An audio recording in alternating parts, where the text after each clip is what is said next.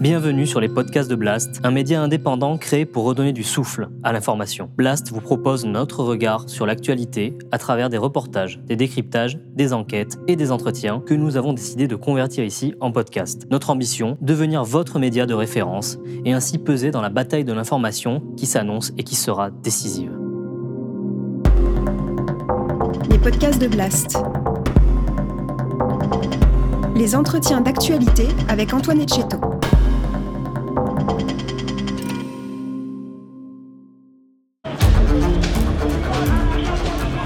Donc les policiers, les gendarmes, les préfets, leur métier tous les jours, c'est de permettre le droit de manifester.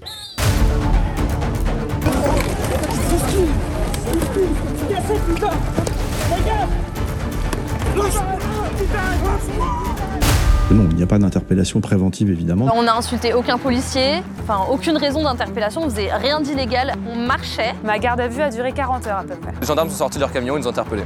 Moi, des passants, euh, sans, sans que ce soit un groupe de manifestants. Vous savez pourquoi le pro- quel est le problème profond de ça? C'est que tout le monde dénie que le policier et les gendarmes a une voix qui doit être plus écoutée que n'importe quel citoyen.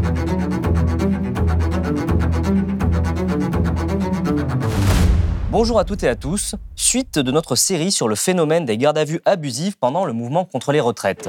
Pour Blast, avec Isabelle Carrillo, nous avons collecté de nombreux témoignages de personnes qui ont fini en gave ces derniers mois. Aujourd'hui, nous allons prendre un petit peu de hauteur.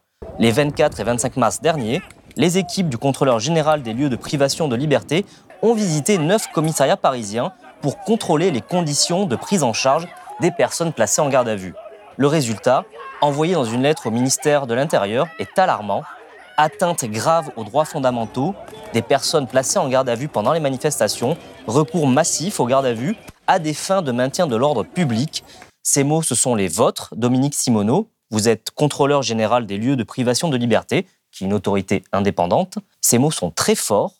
C'est les mots de votre rapport. Est-ce que vous pouvez nous expliquer pourquoi vous avez choisi d'utiliser ces mots-là? Eh bien, parce que euh, c'est d'après les constats qu'on a réalisés donc, gra- sur ces deux jours de contrôle dans les commissariats parisiens qu'on a décidé, euh, au vu de la masse de garde à vue dont on entendait parler, on s'est dit on va aller voir euh, comment ça se passe. Et, vous savez que euh, les autorités qu'on visite euh, ne peuvent nous refuser aucun papier, aucun document. Donc on, on a tout demandé, tout fait extraire les fiches d'interpellation, les fiches de garde à vue, etc.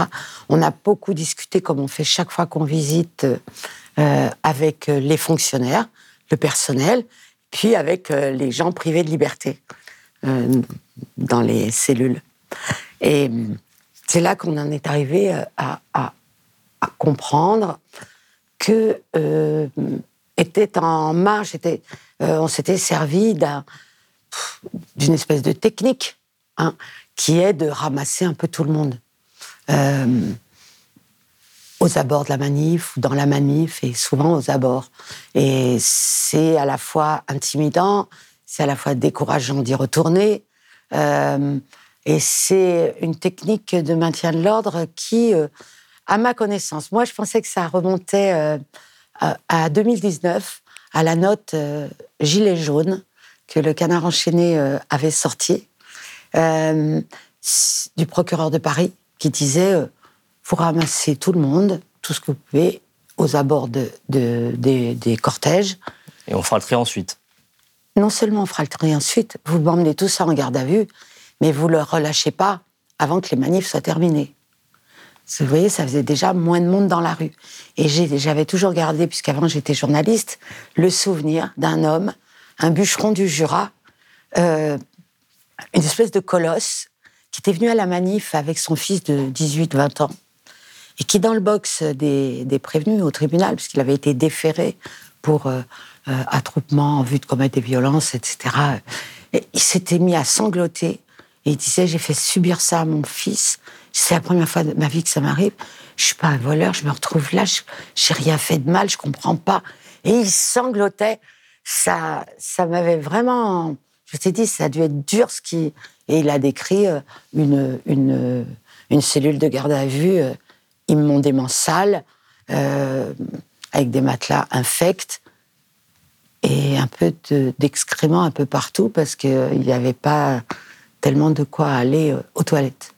Mais Donc c'est pas anodin une garde à vue. C'est pas anodin, c'est ce que je veux dire. Donc, cette technique gilet jaune, ça voulait dire vous, vous m'enlevez, euh, vous m'enlevez le plus de monde possible du pavé, et puis ça va se répandre, euh, et on saura qu'il vaut mieux pas aller à la manif, et ça fait toujours moins de monde dans la.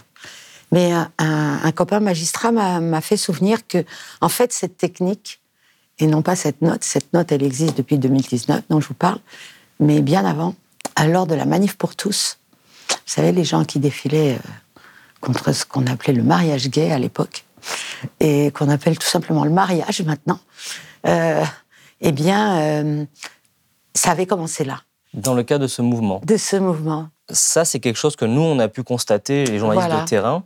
C'est depuis le 49-3 et en particulier donc le, le 16 mars, il y a eu une multiplication des manifestations spontanées. On pourrait dire sauvages, mais c'est un peu péjoratif. Et en fait, ce qu'on s'est rendu compte en, en étant dans la rue à Paris, c'est que la police, ça peut être la Bravem, ça peut être d'autres unités, courent après ces petits groupes mobiles. Et quand ils arrivent à les coincer dans une rue, euh, ils embarquent tout le monde.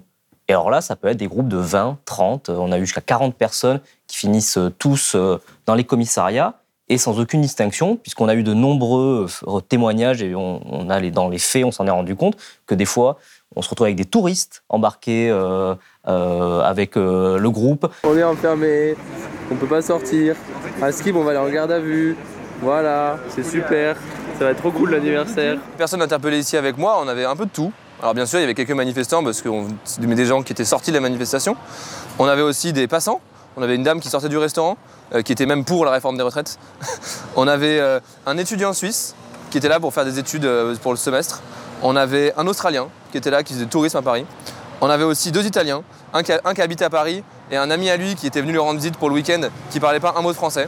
Que les gens aient mis de feu à des poubelles ou pas, euh, aient commis des actes délictueux ou pas, tout le monde se retrouvait au commissariat.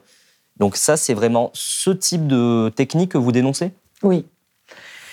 Je comprends très bien euh, de ce que m'a répondu euh, à la fois, euh, ce que m'ont répondu à la fois le préfet de police, Laurent Nunez et, et Gérald Darmanin surtout. Euh, c'est que euh, les circonstances sont exceptionnelles. Je, je- je l'admets tout à fait.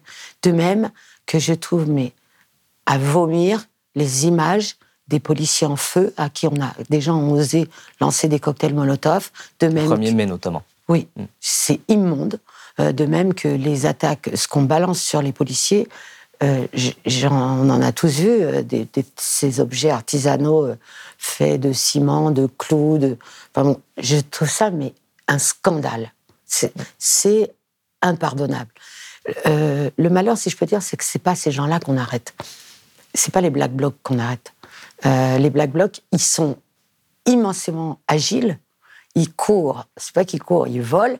Et derrière les policiers, avec tout leur harnachement, ils n'arrivent pas trop à les suivre. Donc on arrête un peu au hasard. Alors ça, c'est une première partie de ce qu'on dénonce. Euh, mais la seconde, c'est que on arrête aussi des gens qui n'ont rien à voir avec, qui- passaient là, qui euh, gentiment, qui voulaient manifester, ou oui, comme vous dites, des gens qui passaient par là. Et alors, vous, vous dites carrément que ces gardes à vue massives, en soi, c'est une forme d'outil de, de contrôle, voire de répression euh, du mouvement social. Bah, en tout cas, c'est une forme, euh, une manière de s'assurer que euh, certains ne retourneront pas à la manif, puisqu'ils seront en garde à vue. C'est une manière de dire aux autres, faites attention à leurs copains, et, puisque tout se sait maintenant. hein.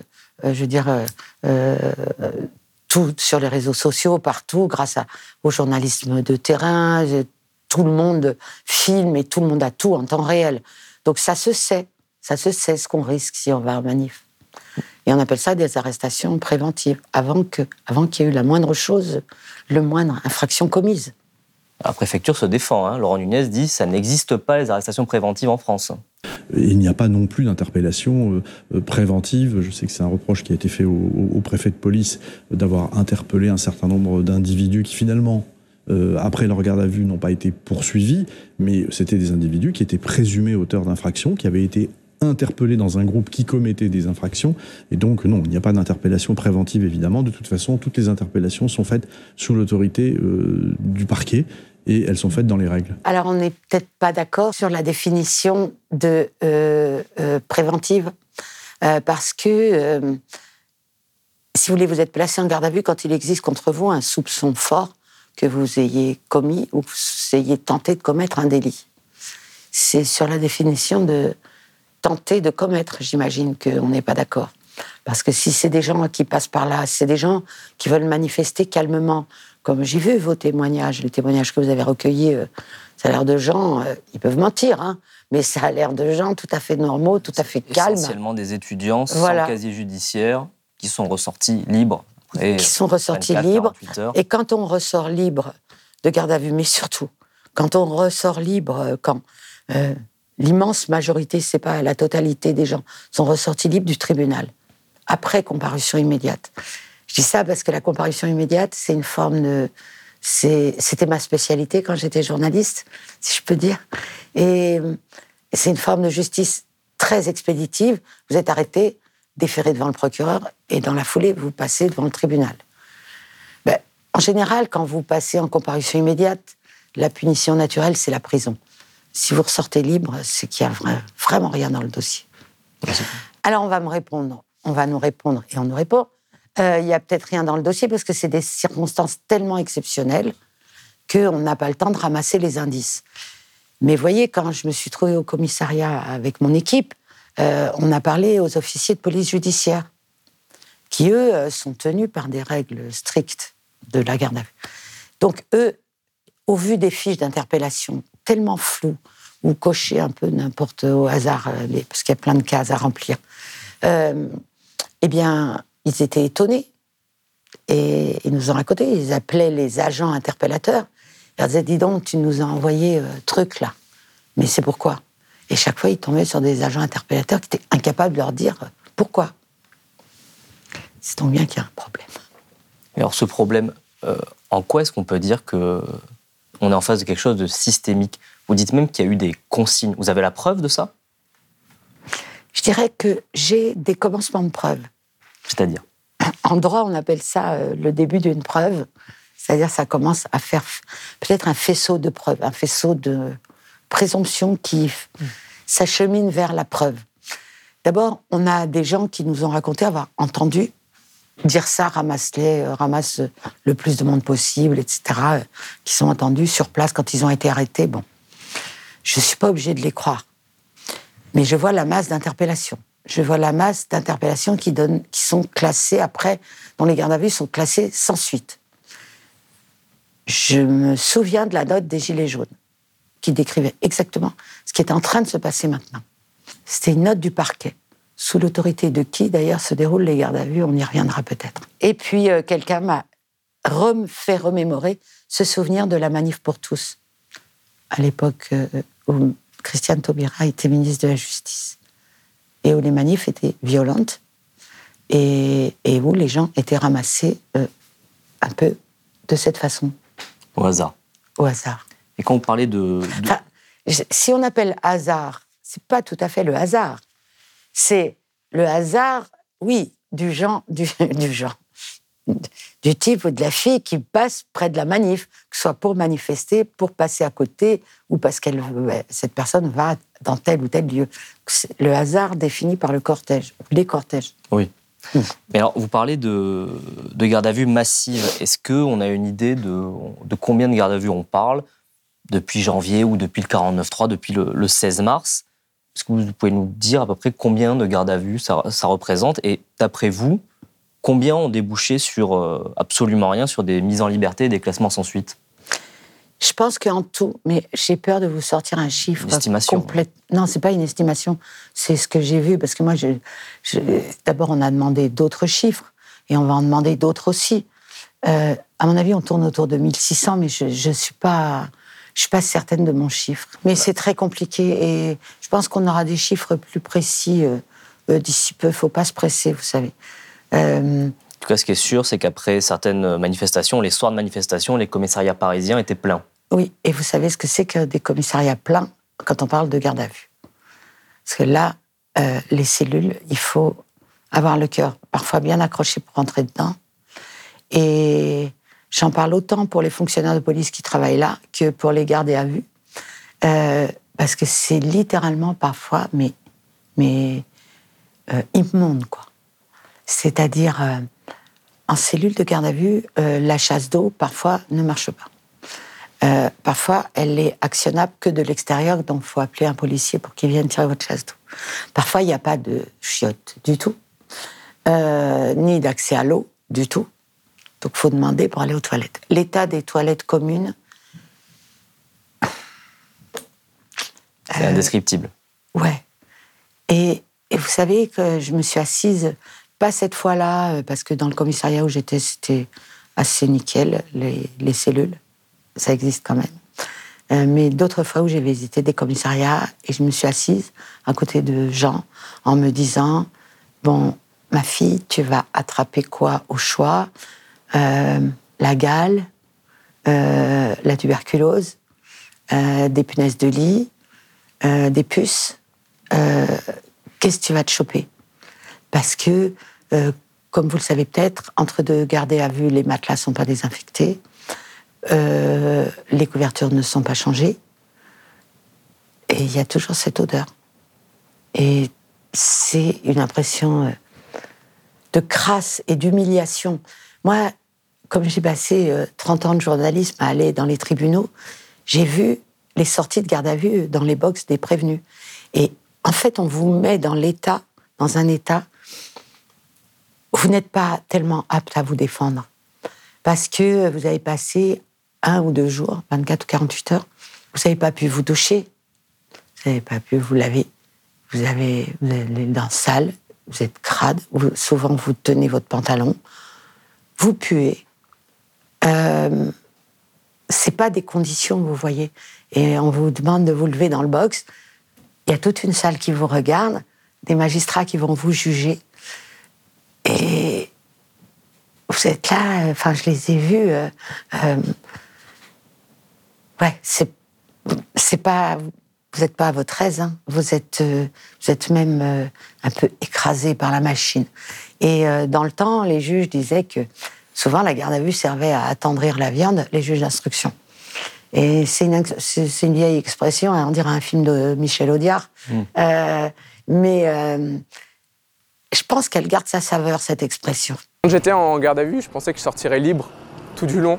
Euh, donc je pensais sortir, prendre une bonne douche, aller manger parce que j'avais très faim. Au final, au bout des 60 heures, j'ai perdu 3 kilos. Euh, moi, je suis déjà très peu corpulent. Ça m'a fait quelque chose, j'étais épuisé. Pour, pour les gens qui nous regardent, euh, la majorité n'ont sans doute jamais fini en garde à vue, en tout cas on leur souhaite. C'est vraiment une expérience particulière, c'est pas, c'est pas un petit événement, il y a déjà l'arrestation qui peut avoir été plus ou moins euh, brutale. Euh, ensuite on est placé dans un... Un camion de police, Et on finit dans un commissariat, voilà. et où là on tombe sur les conditions que vous venez de décrire. Oui. Quand il y a des places en cellule, Ma garde à vue a duré 40 heures à peu près. Pour faire toutes les auditions en même temps et pour faciliter euh, la tâche au commissariat, enfin aux, OPJ, euh, ils nous ont gardé euh, les deux filles, le mineur euh, avec les autres garçons, sauf qu'il n'y avait pas de cellule pour nous. Donc on a passé euh, toute la journée du samedi, euh, l'autre fille, euh, le mineur et moi, attachés à un banc devant la cellule des garçons. Sur le plan des libertés, c'est extrêmement préoccupant quand même. Alors l'autre jour, euh, il y a un journaliste, pas vous, qui a essayé de me faire dire, euh, mais alors, euh, euh, en se fichant un peu de moi, vous dénoncez carrément une dictature. Et j'ai trouvé que cette question était complètement débile, parce que des dictatures actuellement, je pense qu'on est payé pour voir ce que c'est. hein. Euh, c'est absolument pas le cas de la France. Je dis qu'il faut faire attention et, ne, pas ne pas tomber dans, cette espèce de travers qui veut que euh, les manifestations soient réprimées euh, de cette façon en empêchant les gens d'y aller finalement. pas besoin d'être en dictature pour qu'il y ait des atteintes aux libertés individuelles. Exactement. Ça existe aussi les démocraties illibérales. Oui, moi j'ai entendu ce mot, euh, je j'en je suis, pas à dire ça du tout, euh, parce que, euh, vous voyez, il y a des recours, euh, il y a des autorités indépendantes qui Comme peuvent vous. dénoncer les choses, euh, la défenseur des droits également, il y a des avocats. Et alors, quand vous avez euh, décidé de sonner l'alerte, en fait, hein, Oui. euh, on a un peu parlé de la, de la ligne de défense euh, du ministère de l'Intérieur et de la préfecture de Paris. Enfin, ça allait un petit peu plus loin que se, se cacher derrière des circonstances exceptionnelles. Laurent Nunez donc nie toute interpellation préventive. Gérald Darmanin s'est carrément dit insulté, que vous insultiez les forces de l'ordre et outrepassiez euh, vos compétences. J'ai lu le courrier que vous a adressé la contrôleur générale des lieux de privation de liberté. Euh, c'est quand même assez édifiant ce qu'elle a vu. En fait, à certains moments, on dit aux policiers bah, prenez-en au hasard, vous les placez euh, en garde à vue et puis on verra bien après sur la base de quels indices on pourra justifier ces gardes à vue. Euh, elle témoigne également d'agents. Vous comprenez que ce que vous dites, et je comprends ce que vous dites puisque c'est ce qu'elle dit, est, très insultant pour les forces de l'ordre. Non, pas du tout. Euh, je vous dis que ça n'existe pas. Souffrez qu'il y ait en France des autorités indépendantes. Bon, le message n'a pas été euh, spécialement bien reçu, visiblement. Non, pas du tout bien reçu, mais avec, disons que le ministre de l'Intérieur a la fâcheuse habitude, parce qu'en 2021, on lui avait envoyé une collection de, de commissariats visités absolument infects. Et il avait nié en disant euh, oui, mais elle se trompe, euh, c'est pas comme ça. Et euh, plus, c'est que 17 commissariats sur les centaines de commissariats. J'avais répondu, bah, monsieur, oui, c'est 17 commissariats visités sur six mois, mais ça compte pour les centaines d'autres que mes prédécesseurs et moi, on a visité. Et c'est tout pareil. Et en plus, c'était pendant la crise Covid et je lui reprochais l'énorme gap entre ce qu'on voyait à la télé, attention, les gestes barrières, vous approchez pas dans les magasins, enfin, tout le monde se souvient, et que dans les cellules de garde à vue, dont les trois quarts des gens, je le rappelle, ressortent libres, euh, donc parmi nous tous, euh, ben on relâchait des gens qui avaient vécu à 3-4 dans des cellules euh, avec des, les matelas non désinfectés, les couvertures non, non lavées, et donc et donc euh, susceptible de coller le virus à n'importe qui. Donc euh, je trouvais ça quand même euh, que ça relevait un peu du tragicomique, son truc. Mmh, oui. Voilà. C'est la peine de tousser dans son coude. Oui, exactement. Mmh. Et alors, pourquoi on a l'impression quand même qu'à chaque fois qu'il y a des gens qui tirent la sonnette d'alarme comme ça, des gens comme vous, hein, des autorités indépendantes, en face, on a plus qu'une cécité, on a un déni absolu ou des violences policières, ou des conditions de, détention indignes. À chaque fois, on a des responsables politiques euh, qui visiblement pensent qu'il suffit de dire qu'un problème n'existe pas pour qu'il euh, disparaisse magiquement. Euh, est-ce que c'est pas un peu étonnant ce genre d'attitude? Si, bien sûr, ça peut pas. C'est étonnant, mais quand vous y pensez, c'est un réflexe humain. Personne n'aime être critiqué. Et c'est une question de rapport de force, faut tenir bon. Moi, je vais tenir bon. Rien ne m'intimide. Euh, ça, si vous ça m'embête que le ministre de l'Intérieur le prenne comme ça, et le préfet de police également. Mais en quoi ça ne m'empêchera pas de continuer? Oui, vous n'êtes pas là pour leur faire plaisir. Je suis pas là pour plaire, comme je dis souvent, le contrôle général des lieux de privation de liberté n'est pas là pour plaire. Et je le dis souvent euh, euh, quand on visite d'autres lieux de privation de liberté, tels les prisons ou, les hôpitaux psychiatriques, les centres. On n'est pas là pour plaire. Euh, c'est moche. c'est plus agréable d'être là pour plaire. C'est plus facile, mais il y a quelque chose de très, de très beau dans ce qu'on fait, justement, pour ça et de ne pas avoir peur de le dénoncer, c'est une grande force qu'on a tous, euh, toute l'équipe. Et alors justement, pour les gens qui euh, peut-être ne connaissent pas euh, votre poste et ce que fait l'autorité que, que, vous représentez, vous êtes en poste depuis 2020, c'est ça? Octobre 2020. Alors, est-ce que vous pouvez nous expliquer qui vous a nommé et comment fonctionne voilà, le, le, le, rapporteur général des lieux de privation de liberté? Alors, je pense avoir été euh, choisi euh, par le ministre de la Justice, que je connaissais de longue date. Ensuite, j'ai été nommée par le président de la République. Qui était à l'époque le ministre de la Justice Éric Dupont-Moretti. Par Éric Dupont-Moretti. Mmh. Avec qui je me dispute. Vous aviez croisé. Euh, bah, vous savez, quand on est journaliste spécialiste justice, on, ne peut pas ne pas connaître. Akitator. Akitator. et après, j'ai été nommée par le président de la République, après un entretien avec lui.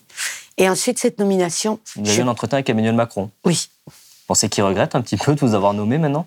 Je l'ai prévenu, je l'avais prévenu. J'ai dit, vous aurez que des emmerdes avec moi, je ne comprends pas pourquoi vous me nommez. Donc, euh, et, mais il a eu des emmerdes, euh, ils ont eu des, avec euh, les autres hein, avant moi. Donc, bon. Mais elles existent, ces autorités indépendantes. Euh, C'est c'est sûr que c'est désagréable à entendre les critiques. hein. Ensuite, je suis passée devant le Parlement. Une drôle d'épreuve. euh, devant le, la commission des lois du Sénat, puis après devant la commission des lois de l'Assemblée, pour qu'ils votent euh, soit en ma faveur, soit en ma défaveur. Ils ont eu à valider votre nomination. Voilà. Et donc là, depuis 4 ans, euh, concrètement, vous avez- combien de Ça fait personnes deux travaillent ans et demi. Ah oui, exactement. Je, je croyais qu'on était en 2024, moi déjà. Mais parce Ça que, vite. vous savez, c'est les années Covid, elles nous Oui, elles ont ont, été- elles ont elles été nous ont rétréci le temps. Et alors, là, concrètement, depuis 2020, vous avez combien de personnes qui travaillent avec vous pour contrôler, euh, parce que c'est pas une petite affaire, euh, contrôler le milieu carcéral, euh, les gardes à vue, également les, les endroits où les gens sont retenus dans un cadre psychiatrique.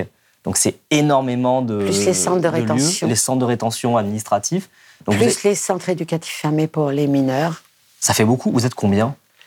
On est euh, 34 permanents Mhm. et 32 euh, qu'on peut appeler vacataires, qui sont des contrôleurs extérieurs et qui, qui se mobilisent euh, sur les missions. euh, parce que toutes les cinq équipes partent 15 jours, les 15 premiers jours du mois, faire des visites, des contrôles dans différents lieux. Tous les mois. Tous les mois, 15 Donc jours. vous êtes une soixantaine à, à faire ces visites. Mm. C'est Oui. suffisant? Écoutez, faudrait qu'on soit plus, c'est sûr. Globalement, il est dans quel état, de votre point de vue, le, le respect des libertés individuelles en France, aujourd'hui en 2023 C'est large. C'est une bien large question pour moi. Moi, euh, je vais vous dire, euh, on a plutôt les mains dans le cambouis à aller euh, en prison, bah, puisque je suis là, j'en profite. Il y a aujourd'hui 73 300 détenus, c'est-à-dire le plus qu'on n'ait jamais connu. Dominique Simoneau, vous êtes en train de m'expliquer que on a un vrai problème de surpopulation carcérale et de conditions de détention en France, que ce soit en prison, dans les lieux de rétention, dans les commissariats. Et pourtant, on entend dans certains euh, partis politiques, chez certains syndicats policiers, dénoncer le laxisme de la justice. Comment on peut avoir une justice laxiste si on n'a jamais eu autant de gens en prison en France? Bah, c'est précisément parce que la justice n'est absolument pas laxiste. Et je trouve euh, assez scandaleux que des élus de la République, des parlementaires, qui connaissent l'état des prisons, euh, parce qu'ils ont le droit de les visiter, Comme vous, ils peuvent euh, rentrer dans les prisons ou les commissariats. moins bien que moi, mais euh, en tout cas, ils ont le droit de les visiter, euh, osent venir dire que les prisons, tout va bien et qu'il n'y a pas assez de monde en prison, et appellent à plus de, de ce que j'appellerais une vengeance, parce que euh, la prison, elle prévoit certes de punir, la loi veut, la loi le dit, la prison est là pour punir, c'est une évidence pour tout le monde, hein, euh, que je ne conteste pas du tout, mais l'article 707 du Code de procédure pénale, il veut aussi que la prison offre aux détenus des activités, euh, de l'enseignement du travail, etc. Euh, en effet, de quoi euh, se réintégrer dans la société en sortant et mener une vie exempte d'infractions, de crimes et de délits.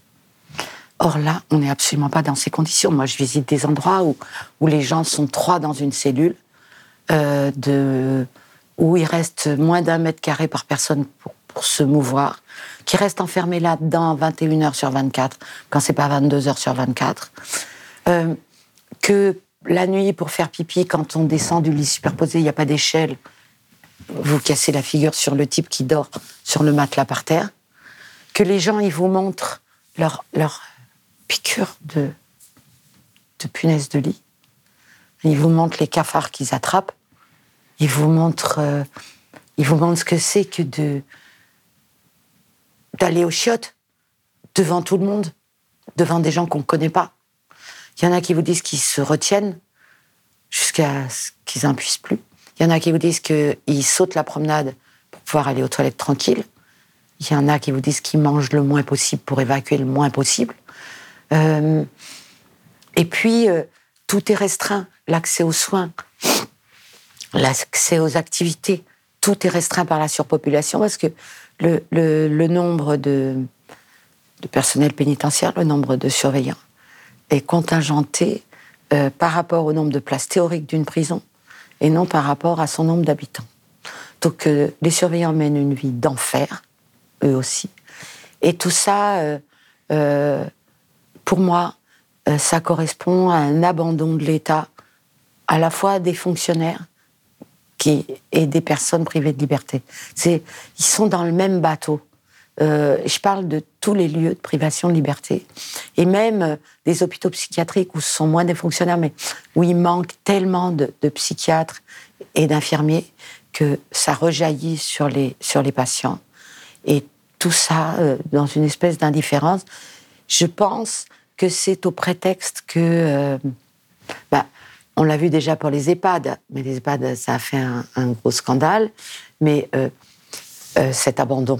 Mais l'abandon, là, il, tombe sur des personnes, finalement, que personne n'aime, et donc j'ai l'impression que personne n'a rien à faire. Or, le fait que la réinsertion ne puisse pas avoir lieu en prison, le fait que euh, les malades mentaux euh, sortent, euh, peut-être plus malades ou très malades ou ne, ne sont pas tous soignés, le fait que les enfants dans les centres éducatifs fermés sont parfois euh, pas du tout euh, euh, traités à la hauteur de ce qui conviendrait, qui reçoivent, les enfants enfermés reçoivent deux, trois, quatre fois moins d'heures d'enseignement que leurs petits copains de dehors. Pour moi, tout ça, c'est de l'abandon. Et c'est un abandon euh, euh, sans vision aucune, à long terme. Et c'est parce que ça va finir par nous coûter très cher. Vous savez, on paye 110 euros par jour par détenu. Là, on va, la France va subir plein de condamnations, euh, je pense, du Conseil de l'Europe qui revient en septembre réexaminer sa surpopulation carcérale, et des magistrats, des tribunaux nationaux qui commencent sérieusement à s'occuper des conditions indignes de détention et à faire payer l'État. Vous allez voir combien ça va nous coûter.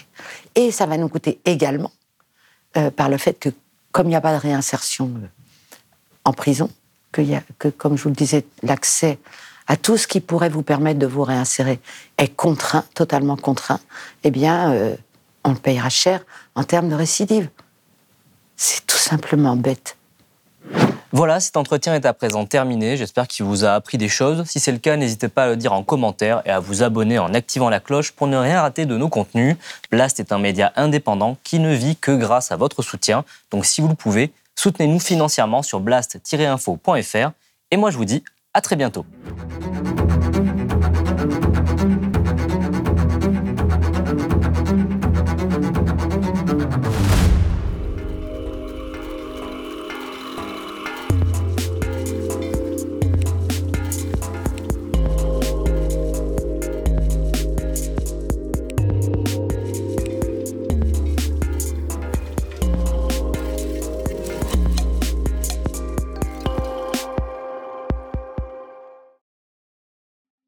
Si vous avez aimé ce podcast, s'il vous a été utile, n'oubliez pas de nous mettre des étoiles ou de le partager autour de vous ou sur vos réseaux sociaux.